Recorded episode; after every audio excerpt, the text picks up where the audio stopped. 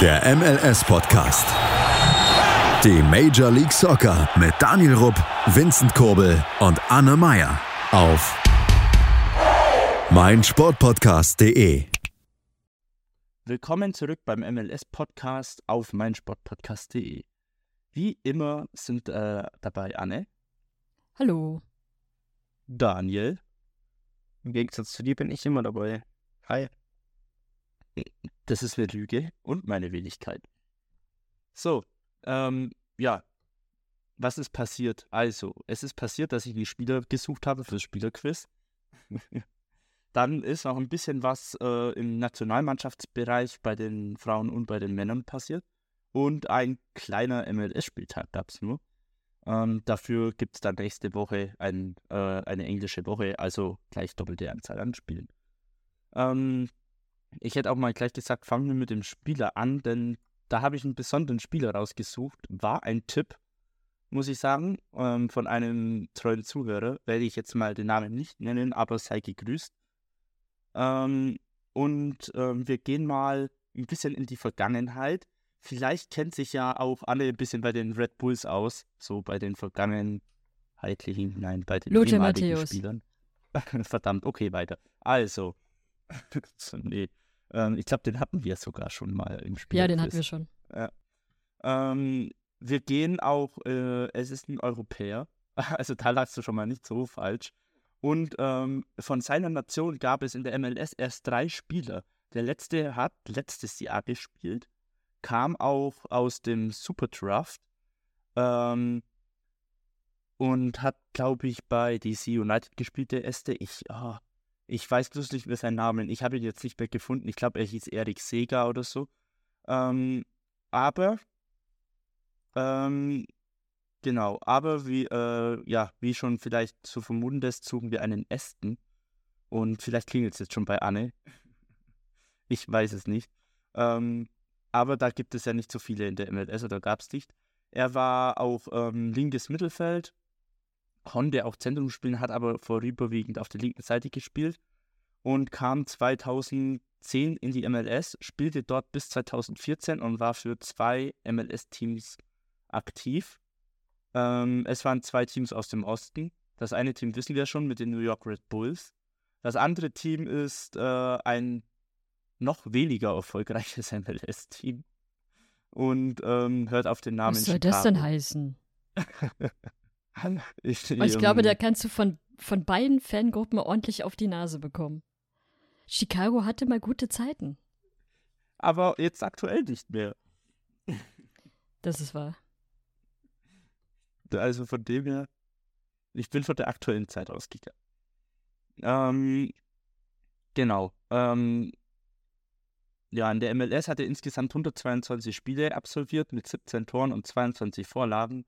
Als linker äh, Mittelfeldspieler ist es ja durchaus akzeptabel, sag ich mal. Ähm, Anne, hast du eigentlich schon eine Ahnung?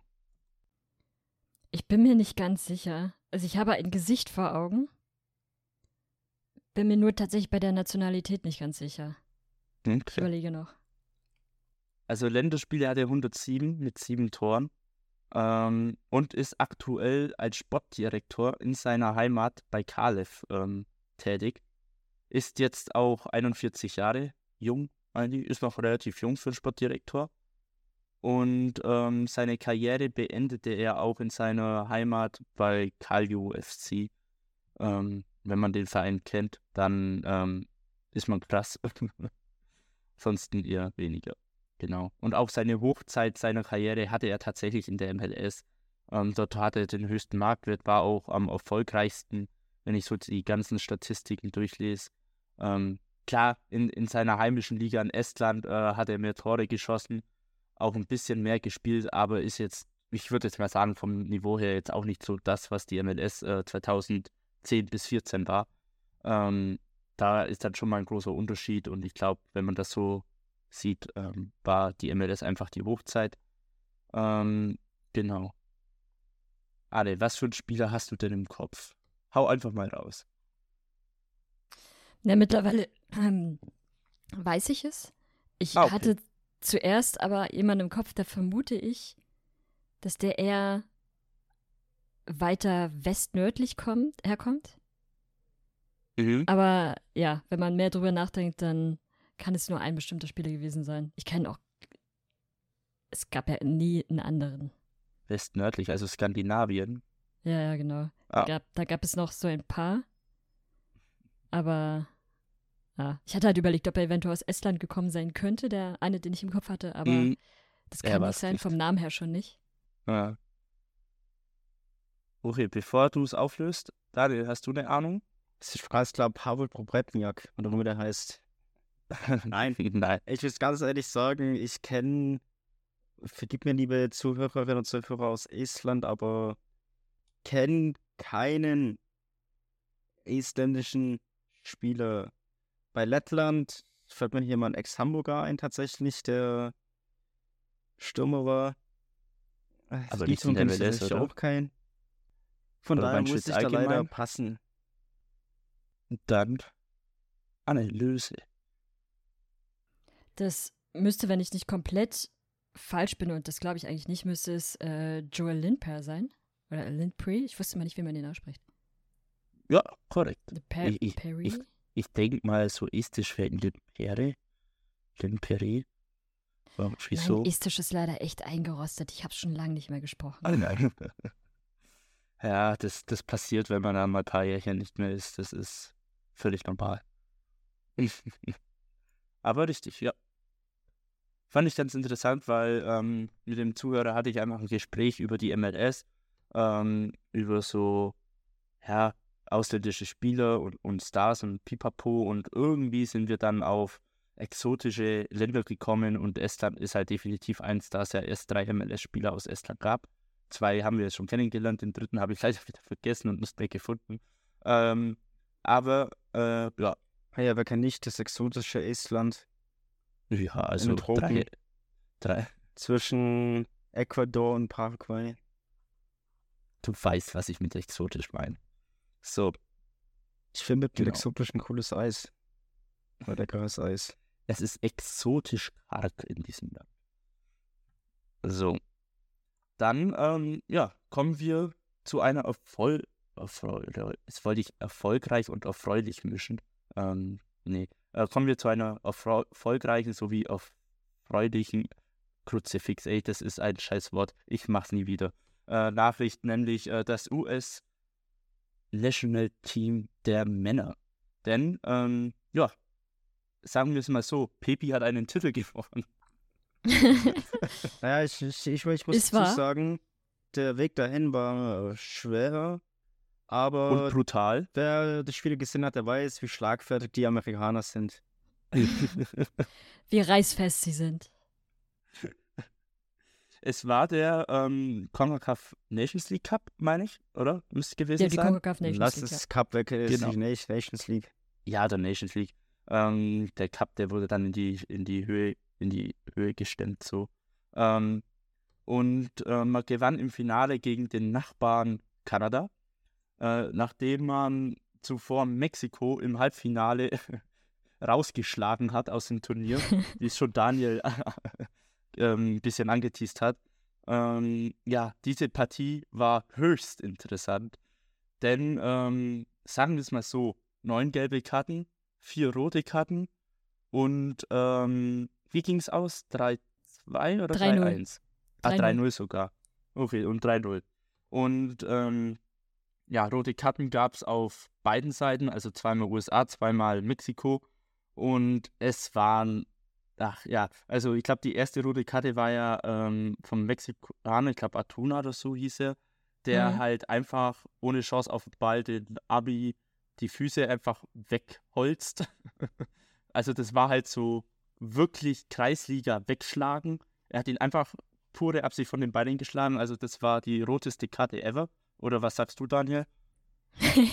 Ja, ich muss ganz klar sagen, das Das ist doch kein Rot. Es, ich, ich habe Der hat Spaß, nicht ich, ich geblutet. Spaß in unsere Gruppe geschrieben, dass es ganz klar gespielt war, aber natürlich nicht. Ich meine, wenn du so drauf gehst, das ist eines der, eine der Grätschen, die gar nicht sein muss im Fußball. Das war purer Frust und ich bin da eher so ein Fan davon, gerade wenn solche Szenen passieren oder stattfinden auf dem Fußballplatz, dann kannst ruhig mal einen Spieler für zehn Wochen oder so wegsperren, weil dem war in dem Moment egal, was passiert. Er wollte einfach nur seinen Frust rauslassen. Egal, ob er ihn verletzt, egal, ob er irgendwie was kaputt macht, es war ihm egal. Deswegen bin ich wirklich ein großer Verachter von Verachter solche Fouls. Und Vor allem äh, zu sowas dem nie wieder. Zeitpunkt war ja noch äh, alles drin, mehr oder weniger. Mein, Naja, es stand ich- 2-0 zu dem Zeitpunkt schon. Ja gut, aber in der 69. das kannst du halt noch drehen im Fußball. Ja.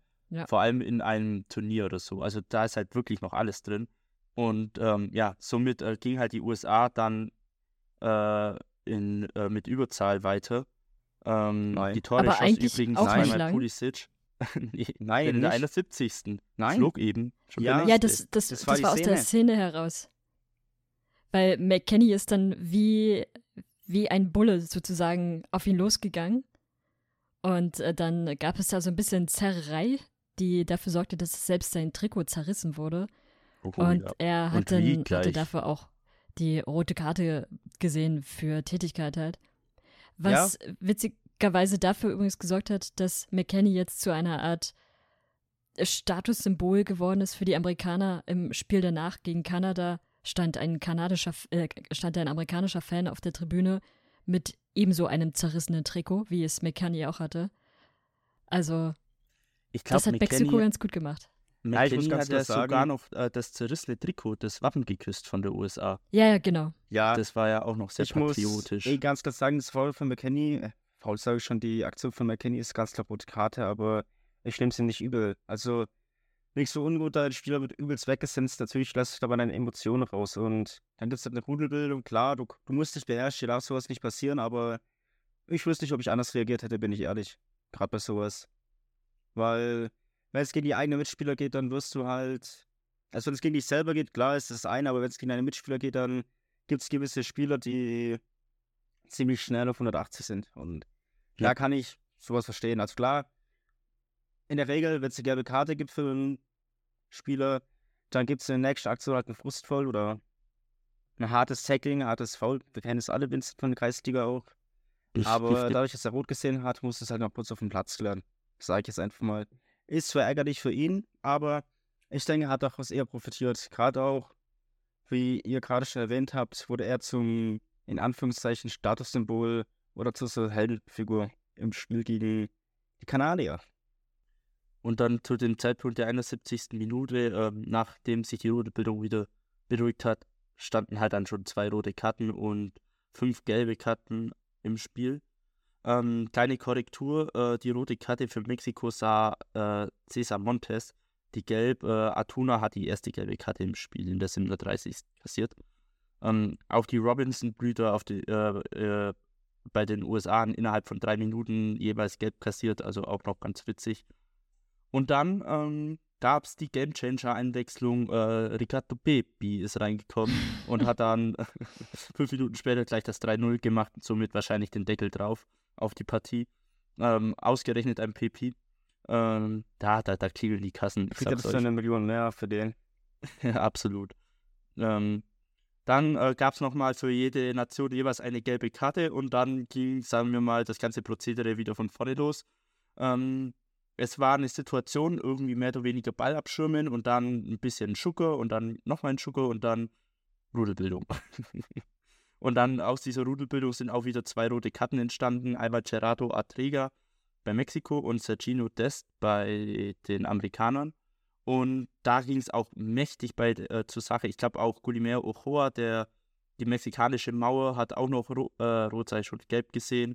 Und ich glaube auch ein Pulisic hat äh, aus der Rudelbildung eine gelbe davon getragen. Nee, es war Richards. ja, Pulisic hat Richards später auch und gesehen. Pulisic. Beide. Pulisic hat später gelb gesehen. Echt? Achso, okay, dann war es so. Ich habe gemeint, der, der war auch noch in der Rudelbildung dabei. Und ähm, ja, da, da gibt es auch äh, diverse Highlights zu sehen auf YouTube und sonst wo. Schaut es euch mal gerne an, wenn ihr Ja, in den offiziellen. Highlights ja nicht alles drin. War ja langweilig. Man, Nee, äh, zu der man, roten man darf nicht Karte- die offiziellen Highlights Also zu der anschauen. zweiten roten Karte, ich fand es maximal dämlich. Ich, ich weiß jetzt nicht, wer das war. Ich, war, war das Alvarez oder war das ein Unbeteiligter? Gibt halt ganz normal Einwurf und dann gibt es halt so ein kleines Handgemenge, man schlägt irgendwie Ball weg oder so, keine Ahnung. Und ähm, Arteger, der völlig unbeteiligt ist, rastet halt irgendwie aus, keine Ahnung, und lässt sich dann halt Mhm. zu einer Tätigkeit hinziehen. Genauso wie Sergio Dest. Lustig ist, beiden. auch eingewechselt wurden. Acht Minuten auf dem Feld, direkt rot sehen. Kann Der hat machen. Derby verstanden. Nee, der ist eingewechselt worden, zwei Minuten später kam es 3-0, da dachte ich, ah, scheiße, kein Bock mehr. Ja. Oh, scheiße, Ich ich glaube, ich habe ihn hart angelassen. Nein, also, es sind halt vier dumme rote Karten und ja. in einem normalen Spiel endet das Spiel mit elf Spielern auf jeder Seite. Allerdings, ne, wobei nicht unbedingt. Also äh, die, die ersten Derby. zwei roten Karten, würde ich sagen, die hätten auch in einem anderen Spiel passieren können. Was allerdings extrem aufgefallen ist, ist, dass dieser Schiedsrichter komplett die Partie verloren hatte. Man wusste, dass das eine Partie ist, wo Emotionen immer mal hochkochen. Das ist ja jetzt nicht die erste Begegnung beider Teams. Mhm. Und man weiß schon, da ist einfach so eine gewisse Rivalität da. Da sollte man das einfach schon im Griff haben. Und das hat er komplett vergeigt. Aber das hat er schon, ja, eigentlich schon angefangen in der ersten Halbzeit zu vergeigen oder die Partie aus der Hand zu geben. Und das darf nicht passieren. Und da gibt es diese eine Szene, ich glaube, äh, bei, den, bei der zweiten Gruppe der roten Karten, da steht er einfach nur am Rand dieser, dieser Gruppe und hält die rote Karte hoch. Du weißt gar nicht, für wen sie jetzt erstmal ist. Ja, das sah Und auch das sieht- witzig aus. Das sieht so lächerlich aus. Und das, also, er hat einfach alles falsch gemacht, was man als Schiedsrichter in dieser Situation falsch machen kann. Er hat überhaupt erst dafür gesorgt, dass, dass die Stimmung so hochkochen konnte. Und hätte da viel früher schon reagieren müssen und viel früher auch an seiner Mimik und Gestik arbeiten müssen, um dieses Spiel wieder in, in eine gewisse Ruhe zu bringen. Das hat er aber nicht. Und dann ist auch klar, dass da am Ende dann so viele Karten fliegen und so viele roten, rote Karten. Das hätte nicht sein müssen. Also, das war wirklich keine gute Schiedsrichterleistung. Das stimmt. So, und bevor wir zum Finale kommen und noch äh, eine News bei den Männern haben, äh, machen wir eine kurze Pause und hören uns gleich wieder. Hey, Malte Asmus von meinsportpodcast.de hier. Ab März geht's weiter mit unseren 100 Fußballlegenden. Staffel 4 bereits. Freut euch auf Zlatan Ibrahimovic, Michel Platini, Cesar Luis Minotti, Paolo Maldini, um nur mal vier zu nennen. Und bis wir mit der vierten Staffel kommen, hört doch einfach noch mal rein in die bisherigen drei Staffeln. Ronaldinho, Sepp Meyer, Gary Lineker, Lothar Matthäus und viele weitere warten da auf euch. 100 Fußballlegenden. Jetzt überall, wo es Podcasts gibt. So, Dale, da sind wir wieder. Und wir werden mit dem Finale weitergehen. Das haben wir ja, wie vorhin schon erwähnt, ähm, was heißt denn wir? Äh, die Amis haben es 2 zu 0 gewonnen. Ähm, wir haben nichts gewonnen, außer Schlaf. Und ähm, Daniel, du möchtest etwas über Spiel erzählen. Danke dir, Vincent. Ja, was soll man dazu sagen? Also, es ist, gab einen Spieler, der ist besonders rausgestochen in der Partie. Und es ist so das kleine Sorgenkind der letzten Wochen und Monaten gewesen, muss man ja ganz ehrlich sagen. Nee, also diese Wir Nationalmannschaft hat mehrere Sorgenkinder. Es ist eines der Sorgenkinder. Da Das stimme ich recht. Anne. Nein, die Rede ist natürlich von einzig wahren Dortmunder Jungspund Gio Reyna. Kaum ist Opa, Onkel Greg Börhalter kein Trainer, spielt man auf einmal guten Fußball. Zumindest Gio Reyna. Zwei Vorlagen gemacht. Einmal aufgelegt auf Chris Richards und einmal aufgelegt auf Balu Ghul. Habt ihr irgendwie was zum Spiel, was besonders war, was Es gibt erwähnenswert ist? zwei Besonderheiten. Das war das Abgesehen von den erste, zwei Toren. das war das erste Nationalteam-Tor für Chris Richards. Und es war das erste Tor für Balloon, der ja erst gewechselt hat. Der ist ja, ich glaube, aus England rüber gewechselt in die amerikanische Mannschaft. Es war sein zweites Länderspiel gewesen und dann gleich das Tor. Also haben beide sehr wichtige Debüttore Ja, genau. vollbracht.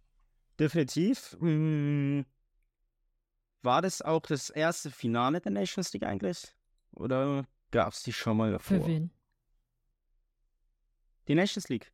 gab es davor schon. Die ist, äh, ja, USA hat einen ja? Titel verteidigt. Die haben Daniel, du bist ja auch top informiert. Ich wollte so viele da draußen fragen, wisst ihr, ich meine, die Nations League, ich bin ehrlich, das ist für mich ein Wettbewerb, der mich nicht interessiert. Also, ich weiß auch jetzt nicht, was mit der Nations League auf sich hat, bin ich, Ich ehrlich. meine Wieder- mich zu erinnern, dass die USA letztes Jahr UEFA. gegen Mexiko im Finale gespielt hatten, aber ich bin mir nicht mehr ganz sicher. Jeden Ja, hatten doch, sie da Mexiko weiß. gewonnen Ah ja, und jetzt haben sie gegen Kanada gespielt. Ja, aber was ich so interessant fand, ist doch bei uns einer in die Gruppe reingeschrieben, dass die USA die Nations League gewonnen hat, aber irgendwie hat so keinen interessiert. Das hat so, hatten ja wenig Input da.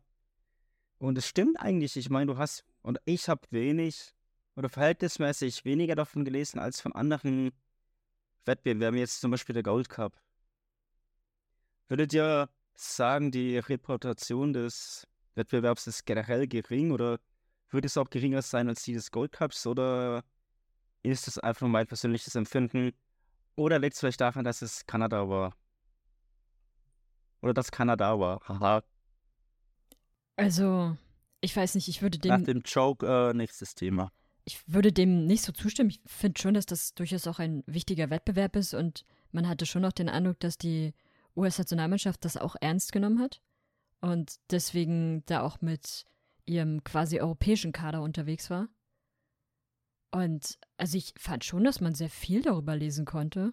Also gerade wenn man den, dem Account von dem US Man National Team folgt, aber auch anderen Accounts, dann hat man da eigentlich so einen ganz guten Blick drauf gehabt. Und gut, die Gruppe ist halt die MLS-Gruppe. Man will jetzt auch nicht die ganze Zeit Nationalmannschaft da reinschreiben. Ja, natürlich, du hast natürlich recht. Mm, Eine Sache soll uns, ich jetzt so ein bisschen die, das Zepter übernommen habe. Reden wir mal über einen, der das Ganze wirklich hat, diesen ganzen Titel zumindest in den letzten Tagen und Wochen. BJ Callahan. Ist ein guter Trainer gewesen. Ich sag gewesen, was ist denn passiert, meine Freunde? Es gab eine News vor wenigen Tagen. Vincent, Wieso hat Daniel die Moderation meine- eigentlich übernommen? Hier wollte ich gerade auch sagen, Daniel übernimmt einfach die Moderation heute. Ähm, habe ich nichts dagegen. Dann habe ich schon mal zwei Wochen Pause. So. Ähm, Also ich bin dafür, dass wir, dass wir Daniel aus der Moderation rauswerfen, so wie Kellem rausgeworfen wurde. Ja, da bin ich auch. Deal, Anne? Ja. Gut. Perfekt.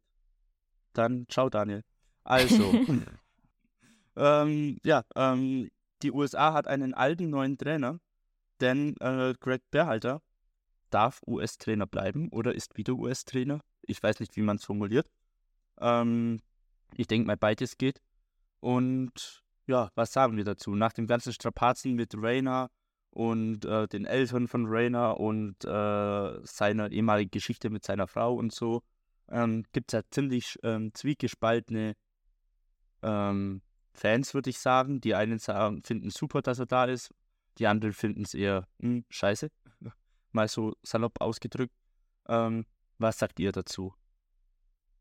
Daniel, ich lasse dir den Vortritt. Mm, Okay, Auf reicht. der einen Seite sehe ich es nicht gut, weil weiß ich jetzt ganz mal ein neues Kapitel einläuten und warum dann nicht mal ein Callahan oder so die Chance geben oder komplett anderen Trainer. Auf der anderen Seite, er hat sich per se nichts zu Schulden kommen lassen während seiner Amtszeit, wo man sagen kann, tschüss, danke. Und hat sich dementsprechend auch durch die ich sag's dir, ich nenne es jetzt mal Erfolge, die das Team eingefahren hat, sich diese Heim-WM verdient, dass als Trainer an der Seitenlinie steht. Deswegen finde ich die Verlängerung gut und er hat es sich verdient. Und das ist die Belohnung für eine gute Leistung in den letzten Jahren als Trainer der USA. Also, ich sehe das auch ein bisschen zwiegespalten, weil im Prinzip war der US-Verband da jetzt in einer ganz schwierigen Situation. Man hatte da die Situation zwischen den Bärhalters und den Rainers, die überhaupt nicht gut für diesen Verband waren und die auch nachfolgend definitiv noch Folgen haben wird. Und dann hat man aber auch Fans, wie Daniel schon sagte, so etwa die Hälfte zumindest gefühlt, sind gegen Bärhalter, die anderen sind für ihn und man ist da sehr unentschlossen. das Einzige, was ich wirklich nicht gut finde, ist, man hat jetzt so lange, man hat jetzt ein halbes Jahr nach einem Trainer gesucht und hat ein halbes Jahr Zeit quasi dafür aufgewendet, um dann am Ende doch wieder Bärhalter zu nehmen. Von dem ich auch sage, den hätte man auch vorher wieder als Trainer benennen können, da hätte man jetzt nicht ein halbes Jahr suchen müssen. Und man hat ja immer wieder mal gehört, dass da auch andere Trainer mit im Gespräch waren. Ich weiß nicht, ob ich das so gut finde, dass man wirklich so viel Zeit dann darin investiert hat, um dann wieder zu dem gleichen Ergebnis zu kommen. Ich fand Bärhalter als Trainer soweit eigentlich immer ganz in Ordnung. Und was, oder wo ich mir ziemlich sicher bin, ist, dass auch die Situation rund um Gio Renner sich jetzt nochmal verändern wird. Weil ich schon Bärhalte zutraue, dass er ein, dass er so ein guter Trainer ist und vor allem auch in den letzten Monaten nochmal viel Erfahrung mitgenommen hat, dass er mit Gio Renner Gespräche führen wird und dass die beiden sich aussprechen werden und dann vernünftig miteinander arbeiten können werden. Sie müssen es in jedem Fall, weil Rainer ist nun mal Teil der Nationalmannschaft und Berhalter ist jetzt halt nun mal sein Head Coach. Also muss das irgendwie zusammenpassen. Und das traue ich ihm tatsächlich auch zu. Was ich an sich auch finde, ist, dass er bis dato immer eine wirklich solide Leistung gebracht hat. Es hätte nur meines Erachtens nach auch nochmal andere Kandidaten gegeben, die vielleicht nochmal anderen Input mit reingebracht hätten, aber ich finde jetzt Bärhalter auch nicht so tragisch.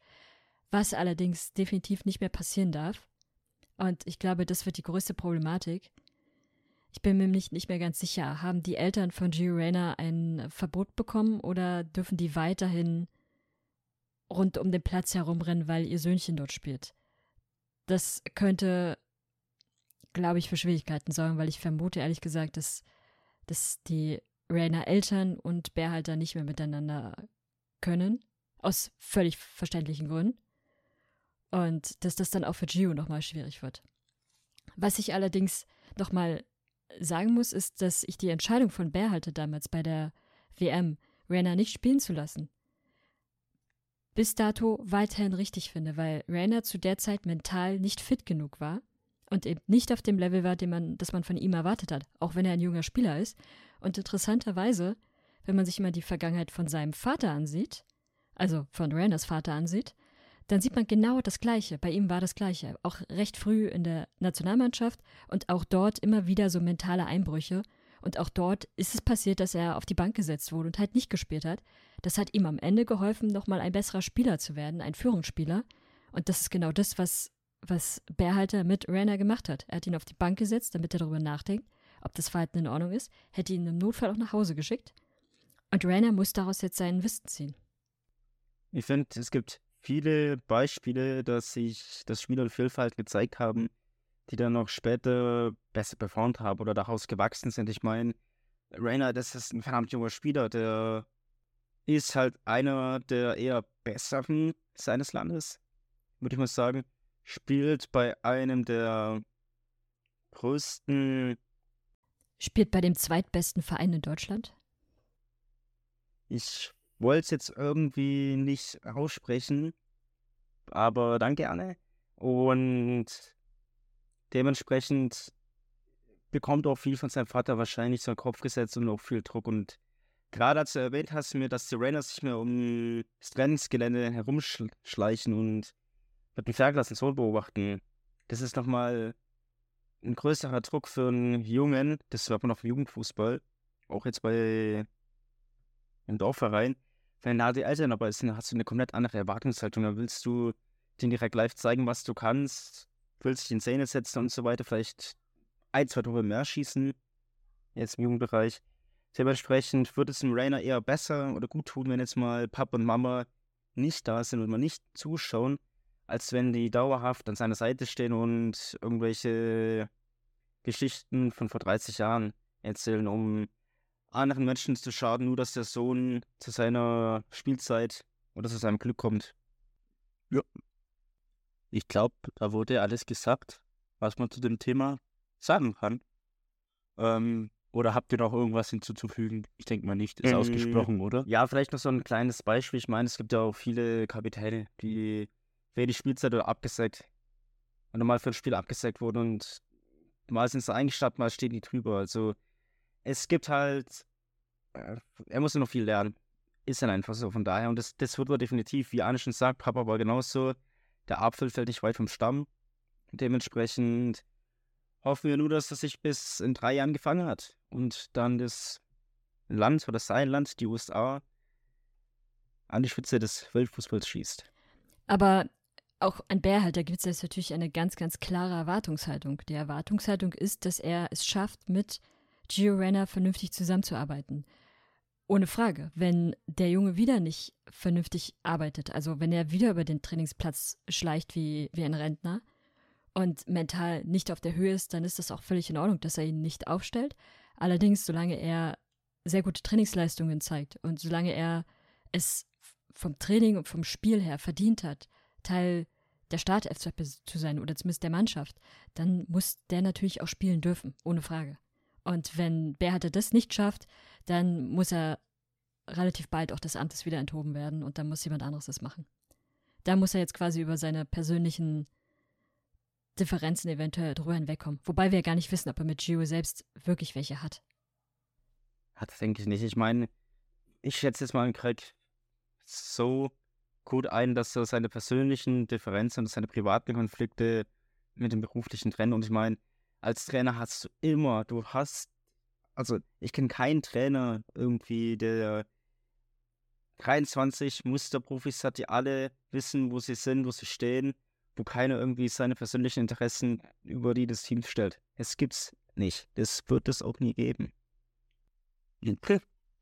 Ja, mit diesen Worten von Daniel hätte ich gesagt, machen wir noch eine kurze Pause, bevor wir uns danach äh, noch kurz mit den Frauen beschäftigen und dann noch den kurzen MLS-Spiel. Ich hätte noch ganz kurz eigentlich was ja. zum US Man National Team.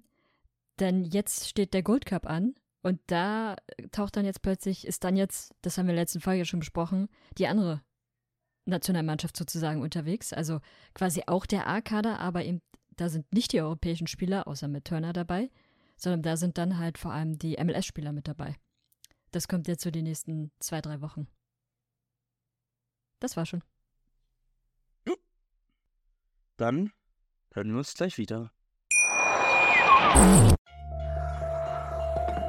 Vernimmt sich, was man will, dann wilde Gerüchte entstanden. Fast nichts davon stimmt. Tatort. Sport. Wenn Sporthelden zu Tätern oder Opfern werden, ermittelt Malte Asmus auf meinsportpodcast.de. Folge dem True Crime Podcast, denn manchmal ist Sport tatsächlich Mord. Nicht nur für Sportfans. Fun Fact: Kansas City hat den ältesten Kater der Liga. So. ähm, ja, gehen wir zu den US-Frauen. Denn, ähm, ja, die Fans warten sehnsüchtig auf etwas, äh, auf eine Bekanntgabe, Anne. Auf eine offizielle Bekanntgabe. Ja, wir, wir, wir haben es ja schon ein paar Mal im Podcast auch besprochen, weil auch wir sehnsüchtig darauf warten. Daniel kann schon fast nicht mehr schlafen, so sehnsüchtig wartet er auf die Benennung des Kaders. Aber bis zum Zeitpunkt der Aufnahme ist er immer noch nicht veröffentlicht. Allerdings gibt es mittlerweile endlich die Ankündigung, dass er in der Nacht auf, äh, veröffentlicht werden wird. Das heißt, wir können ihn deshalb gar nicht mehr mit reinnehmen, zumindest nicht offiziell. Wir, es gibt aber dank Fox einen, in Anführungsstrichen, inoffiziellen Kader, bei dem wir jetzt natürlich nicht hundertprozentig garantieren können, dass es wirklich der richtige Kader ist, aber es sieht sehr danach aus. Woher hat Fox, äh, Fox diese Information? Die haben sie daher, dass ganz viele Teams in den letzten Tagen immer wieder mal schon für einzelne Spieler geschrieben haben. So, hey, Gratulation an XY. Und anhand der Hashtags wusste man dann schon, das ist für die Nationalmannschaft. Und ich hatte auch schon überlegt, ob ich vor der Aufnahme mir die Spielerinnen alle raussuche und hätte dann dahan, anhand dessen wahrscheinlich auch den Kader gehabt. Aber Fox war so nett und hat es zusammengestellt. Und ich finde, bis dato gibt es keine Überraschung. Also vielleicht in Anführungsstrichen die einzige Überraschung ist, dass äh, Julie Ertz tatsächlich mit dabei ist, die ja bis vor kurzem noch recht lang gar, äh, gar nicht in einem Team gewesen war, jetzt dann vor kurzem verpflichtet wurde und auch die ersten Spiele hatte. Und das war ja die Bedingung vom Nationaltrainer gewesen, dass sie in einem NWSL-Team sein muss, dass sie unter Vertrag sein muss wieder, um dann auch für die WM mitgenommen zu werden. Das hat dann jetzt geklappt. Sie war übrigens deshalb nicht mehr in einem äh, Team gewesen, weil ihr Vertrag ausgelaufen war und dann war ja auch die Schwangerschaft gewesen, dementsprechend eine relativ lange Wartezeit. Das hat aber jetzt zuletzt alles gepasst und jetzt ist sie dementsprechend auch im Kader. Megan Rapino ist ebenfalls mit im Kader. Da hatten wir letzte Woche ja auch drüber gesprochen, ob sie dabei sein wird oder nicht, weil sie eventuell verletzt ist. Und ja, wie gesagt, wirklich Überraschungen sind jetzt nicht dabei. Ich hatte ja beim letzten Mal schon gesagt, dass da so ein paar Spielerinnen gerade aus der jüngeren oder jüngeren Generation dabei sind, auf die ich einige Hoffnungen lege. Und auch die sind mit dabei. Aber das ist halt alles wenig überraschend, weil man hat es anhand der Leistungen sowohl in der US-Nationalmannschaft wie auch in ihren NWSL-Teams gesehen, dass, dass die einfach zurzeit sehr gut performen und dementsprechend es auch verdient haben. Damit sind zum Beispiel äh, Trinity Rodman gemeint, man kennt ihren Vater, und äh, zum Beispiel auch äh, Sophia Smith, die ja auch bei den letzten Spielen immer wieder überzeugt hatte. Von daher, der US-Kader ist sehr stabil unterwegs. Es sind recht viele erfahrene Spielerinnen mit dabei, es sind ein paar junge mit dabei, die aber gute Leistungen gezeigt haben. Und jetzt geht es in den nächsten Wochen noch darauf, sich endgültig vorzubereiten und dann hoffentlich das Turnier zu gewinnen. Eine Frage habe ich, Anne. Wieso, also ich finde das schon skandalös, aber wieso spielt meine Namensvetterin nicht mit? Also, das ist schon, ich finde das eine Frechheit. Ist die überhaupt Amerikanerin? Ja. War das nicht die Brasilianerin Nein. oder so? Ich bin mir nicht Also mehr ganz ich- sicher. Nee, aber sie hat, sie hat halt nicht so überzeugt. Tja. Mein Name überzeugt immer. Ähm, ja, genau. Dann schauen wir mal und zur nächsten Folge können wir die Karte ja sehr verspätet offiziell noch vorlesen. Oder mal schauen, inwieweit der Fox-Kader richtig war, aber Ich gehe schon davon Ja. aus, dass der auch richtig ist, weil wie gesagt, die Teams haben in den letzten Tagen immer mal wieder schon Spielerinnen genannt. Das hat mich ehrlich gesagt auch ein bisschen gewundert, aber ich konnte es dann auch verstehen, weil, also wie lange will man denn warten, bis man diesen Kader bekannt gibt? Das Turnier ist jetzt in einem Monat. ja, So langsam kann man dann doch mal schon sagen, wer dabei no, ist. das ist ja angebracht. Aber, um nochmal einen krassen Turnaround zu bekommen, Kansas ist nur das fünftälteste Team in der Liga. Wer ist denn noch, Alter? Ähm, älter ist, äh, also Kansas hat einen Altersdurchschnitt von 26,6. Dann äh, älter ist dann noch ähm, ein, wo war es denn? DC United mit 26,7. Dann äh, mit 26,9 die Timbers und Austin. Und dann äh, mit 27 Nashville. Und eine Überraschung gibt es da eigentlich. Wie viele sind die drin, die reingehören? Ich. Von daher. Also, dann spielt Gabby Vincent doch mit. Passt. Ähm, ja. Dann sind wir abgeschlossen mit dem Thema, würde ich sagen. Und dann gehen wir zum kurzen MLS-Spieltag, wo es sechs Spiele gab, nur.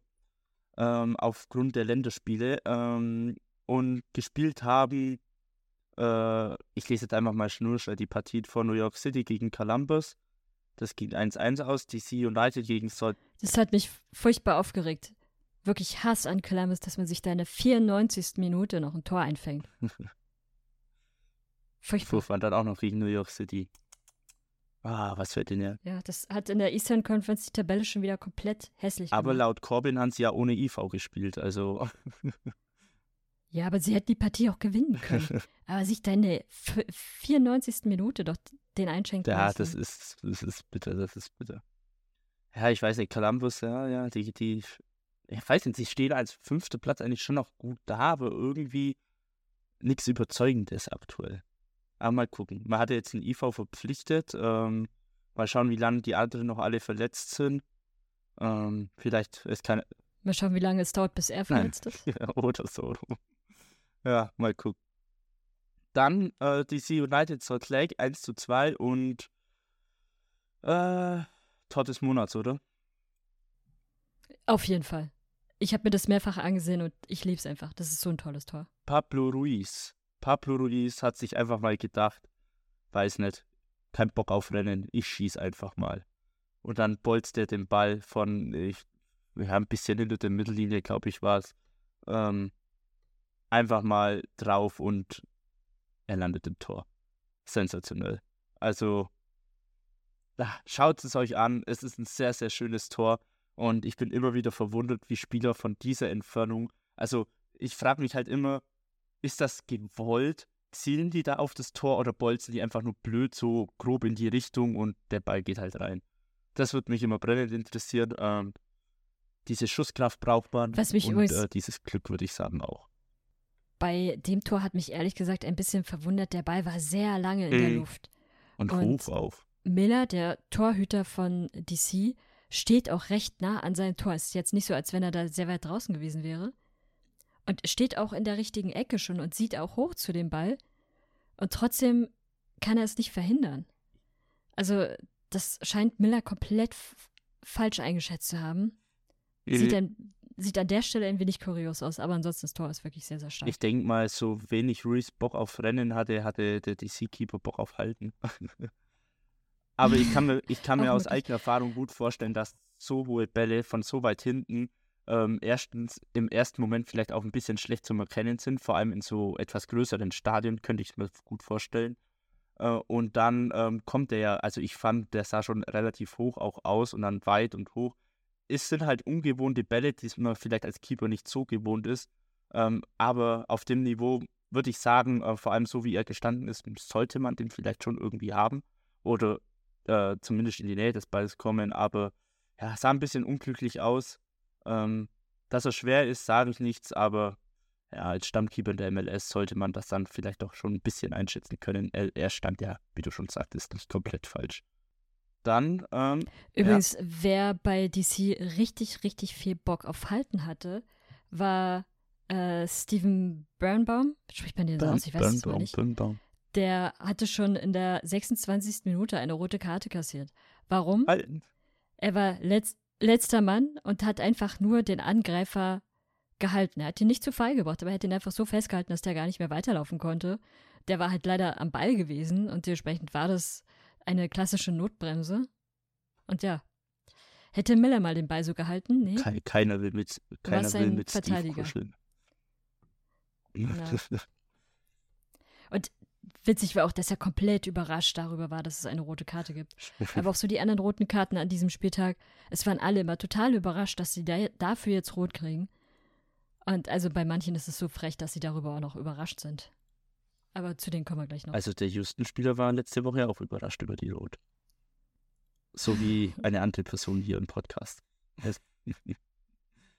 Dann ähm, kommen wir zum nächsten Spiel. Die New England Revolution gewinnen 3 zu 1 gegen Orlando City.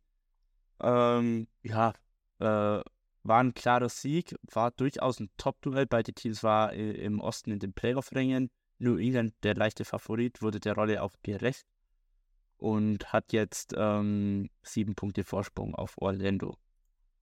Ähm, genau, in dieser, äh, in dieser roten Karte wollte ich schon sagen. In dieser Partie gab es keine rote Karte ähm, und jetzt auch nichts Aufregendes. Also Gustavo Bru, kann man sagen, ist vielleicht zurück mit einem Tor und einer Vorlage. Nur Buck hat auch eine Vorlage gemacht, also äh, der Youngster ist auch wieder gut dabei, aber ja. Dann ähm, kommen wir noch zu einem Testspiel, das wir dazwischen schieben müssen. Ähm, große Schiebung. Wir waren kurz davor, das erste Testspiel zu gewinnen, aber nein. Es bleibt bei äh, Testspiel-Niederlagen. Ähm, Kansas verliert 1 zu 2 daheim gegen den LAFC. Man muss sagen, es war eine gute Partie. Es war eine sehr ausgeglichene Partie auch. Oder was heißt ausgeglichen? Äh, Quatsch. Kansas war so viel besser als der LAFC. was für ausgeglichen. Also Kansas war wirklich gut. Und Kansas hat eigentlich so gespielt, wie sie auch zuletzt immer aufgehört haben mit den Ergebnissen. Und äh, sie sind Aufwärtstrend, aber sie haben es halt einfach nicht geschafft, ein Tor zu schießen, beziehungsweise der Schiedsrichter hat es geschafft, erfolgreich eins zu verhindern, ähm, was schon skandalös knapp war. Ähm, denn Polito hat in der Nachspielzeit äh, noch ein Tor gemacht und das wurde wieder aberkannt.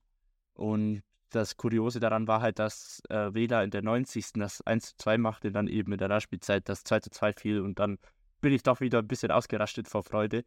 Aber nein, äh, Rosendo Mendoza, der Schiri, hatte was anderes im Sinn und hat per Video Schiri entschieden, nö, lassen wir nicht zählen. Der hatte einen anderen Ja, Tippschein. das war, es ist schon skandalös. Es ist, ja gut, wenn man die Fanbrille abnimmt, kann man schon sagen. hm. Aber nee, nee, will ich nicht akzeptieren. Vor allem nicht, nachdem wir so gut gespielt haben. Und der LFC, muss man einfach sagen, der spielt seit Monaten einfach nur noch scheiße. Muss man einfach so sagen.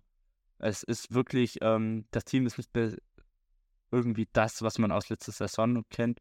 Und die werden definitiv ähm, keinen Titel holen. Auch wenn sie noch auf Platz 2 stehen. Wieso auch immer, die noch auf Platz 2 stehen. Aber eigentlich ist das doch eine ganz leichte Mathematik. Wenn der LAFC seit Monaten Scheiße spielt und Kansas gegen den LAFC verliert, dann spielt doch Kansas mega Scheiße. Aber die waren gut. Die waren wirklich gut. Also es hat Spaß gemacht zuzuschauen, bis zur 90. Minute. es war wirklich, es war wirklich eine schöne Partie. Naja, mit traurigen Ergebnissen. Manche Leute können mir bestimmt zustimmen. Solche Partien gibt es immer wieder mal. Aber für wen es kein trauriges Ergebnis war, war es für unseren deutschen Hattrick-Held, Hani Mukta. Denn er gewann mit Nashville 3 zu 1 gegen St. Louis City SC. Das hat mich ein bisschen gefreut, dass St. Louis auch verloren hat. Und äh, Mukta machte seinen zweiten Hattrick in dieser Saison. Und ja, was sagen wir? Er führt jetzt die Torjägerliste an mit äh, 13 Toren. Auf Platz 2 folgen Buanga, Ferreira und Giacomakis mit 10 Toren jeweils. Ähm, ja, Mukta, keine Ahnung. Der Typ hat einfach Bock. Ich weiß nicht. Ähm, gut, ein Tor war auch wieder ein Elfer, aber wie gesagt, sind drei Tore. Ähm, ich glaube, er, er möchte das den MVP-Titel verteidigen. Das andere Tor war einfach auch eine Sahnevorlage von Dex Vekati. Oh ja, Auch der alte Mann schafft Das es noch. war nicht schlecht. Vor allem, was lustig steht, äh, ist, bei meiner App steht dran, Mukta wurde in der 90. plus 4 äh, ausgewechselt. Und äh, da steht ja dann immer so Grund dran, Taktik oder gelb vorbelastet oder Verletzung. Und ähm, ja, bei Mukta steht dran, besondere Leistung. er wurde eine gut, ist Minute wie, vor wie in der Abpfiff Kreisliga. für, für besondere Leistung ausgewechselt. Super. du, du wirst halt vorher ausgewechselt und bekommst dann vom Trainer als Belohnung für deine gute Leistung schon ein Bier in die Hand gedrückt und darfst als erster trinken. Aha. Und vielleicht sogar das, das warme Wasser in der Dusche noch mitnehmen. Zum Beispiel. Und dann die letzte Partie war auch, würde ich sagen, die langweiligste. San Jose gegen Portland. 0 zu 0. Sechs rote Karten, Aber äh, sechs gewonnen gelbe hat Karten. eigentlich, haben, haben eigentlich die Earthquakes aufgrund der mehr gelben Karten. Drei gegen zwei. Nee, jeweils drei gelbe Karten auf jeder Seite. Mhm. Drei? Portland drei, Oh, Earthquakes stimmt. drei. Oh, selbst da sind die langweilig. Okay, nee, dann nehme ich alles zurück. Ja. Ja, es war. Ich habe jetzt nichts gesehen, weder Highlights noch sonstiges, aber ähm, die Statistiken lesen sich torreich, also Ballbesitz, also ziemlich ausgeglichene Partie, 55 zu 45 Prozent, äh, Torschüsse 12 zu 16, ähm, ja, gut, äh, Fouls 8 zu 15, also die Timbers haben ein bisschen mehr getreten, aber gut, die fällen ja auch, ähm, aber ja, Schiri, die haben mehr getreten. Die haben auch der erste Logo, hallo. Das ist brutal. Nee, genau. Das war schon der ganze Spieltag, klein aber fein. Ähm, nächste Woche geht es ja, wie gesagt, mit einer englischen Woche weiter. Viele spannende Spiele. Ähm, die Sounders ähm, müssen nach Los Angeles zum LAFC. Also ich würde mal sagen, da ist ein Sieg drin. Und äh, dann das zweite Spiel ist daheim gegen Orlando. Daniel, was sagst du? Was holt man? Was nimmt man mit? äh, vier Punkte. Welches Spiel endet Ja. unentschieden? Gut. Dann zwei Punkte für Seattle. Ähm, ja, die äh, Red Bulls empfangen ja einmal Charlotte daheim und dann noch Atlanta. Zwei Heimspiele. Sollte doch was gehen, oder Arne? Boah, da wäre ich mir nicht so sicher. Ja. Vor zwei Jahren hätte ich gesagt, auf jeden Fall, sehr heimstarkes Team, aber aktuell sind sie heimmäßig immer eher so ein bisschen low. Und wenn, dann vielleicht immer noch auswärts ganz okay. Also, weiß nicht. Charlotte kann man schlagen, Atlanta kann man eigentlich auch schlagen. Atlanta schlagen sie aber eigentlich immer am besten auswärts. Mhm. Weiß ich nicht. Würde ich jetzt nicht unbedingt die Garantie geben, dass es da Siege gibt. Ein Pünktchen. Aus zwei Spielen ein Punkt, ja, das wäre schon ganz nett. ja, mal gucken.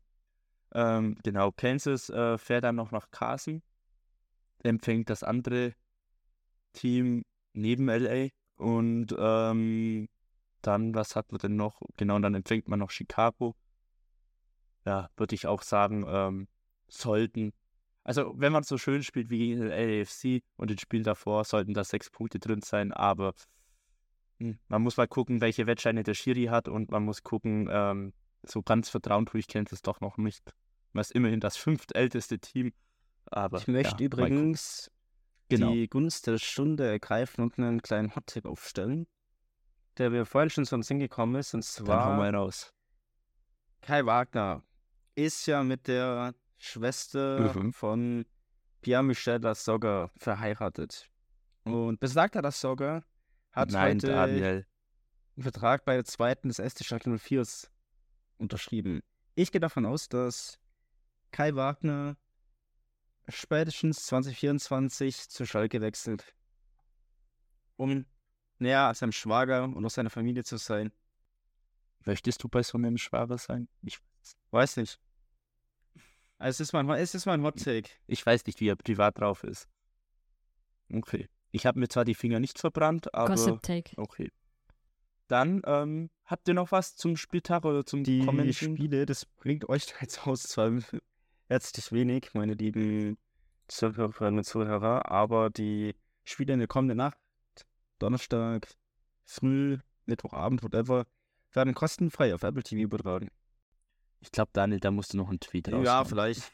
Mhm. Ansonsten am Wochenende, das ist auch noch rechtzeitig hört, Columbus Nashville, DC gegen Cincinnati, New York Atlanta, nee, New York Atlanta nicht, ähm, Kansas City gegen Chicago, Colorado gegen LA, Seattle gegen Orlando, laufen im Free TV. Ja. Dann gönnt euch, schaut MLS, ähm, werdet Nachteulen.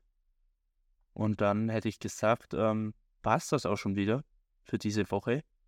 Ähm, genau. Schaut bei uns in Social Media Kanälen vorbei, auf Instagram und Twitter MLS Supporters Germany, ähm, Facebook US Soccer News sowie Twitter Box to Box. Ähm, kommt auch gern mal bei uns im Discord vorbei. Äh, wir schauen immer wieder mal die Spiele, die zu humaneren Zeiten laufen, sprich alles vor 0 Uhr oder die 1.30 Uhr Spiele ab und zu, eine Halbzeit oder so, immer im Discord, könnt gern dazukommen. Ähm, sonst hätte ich gesagt, bewertet unseren Podcast gern, wenn man ihn bewerten kann.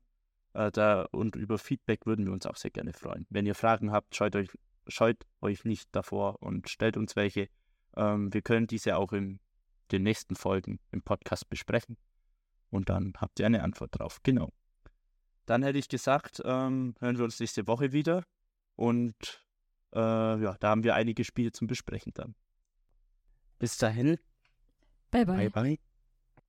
Dann bis später, Silie. Wie baut man eine harmonische Beziehung zu seinem Hund auf? Puh, gar nicht so leicht. Und deshalb frage ich nach, wie es anderen Hundeeltern gelingt, beziehungsweise wie die daran arbeiten. Bei Iswas Dog reden wir dann drüber. Alle 14 Tage neu mit mir, Malte Asmus und unserer Expertin für eine harmonische Mensch-Hund-Beziehung, Melanie Lippisch.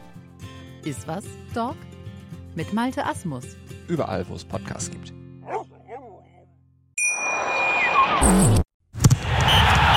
Der MLS-Podcast. Die Major League Soccer mit Daniel Rupp, Vincent Kurbel und Anne Meyer auf meinsportpodcast.de.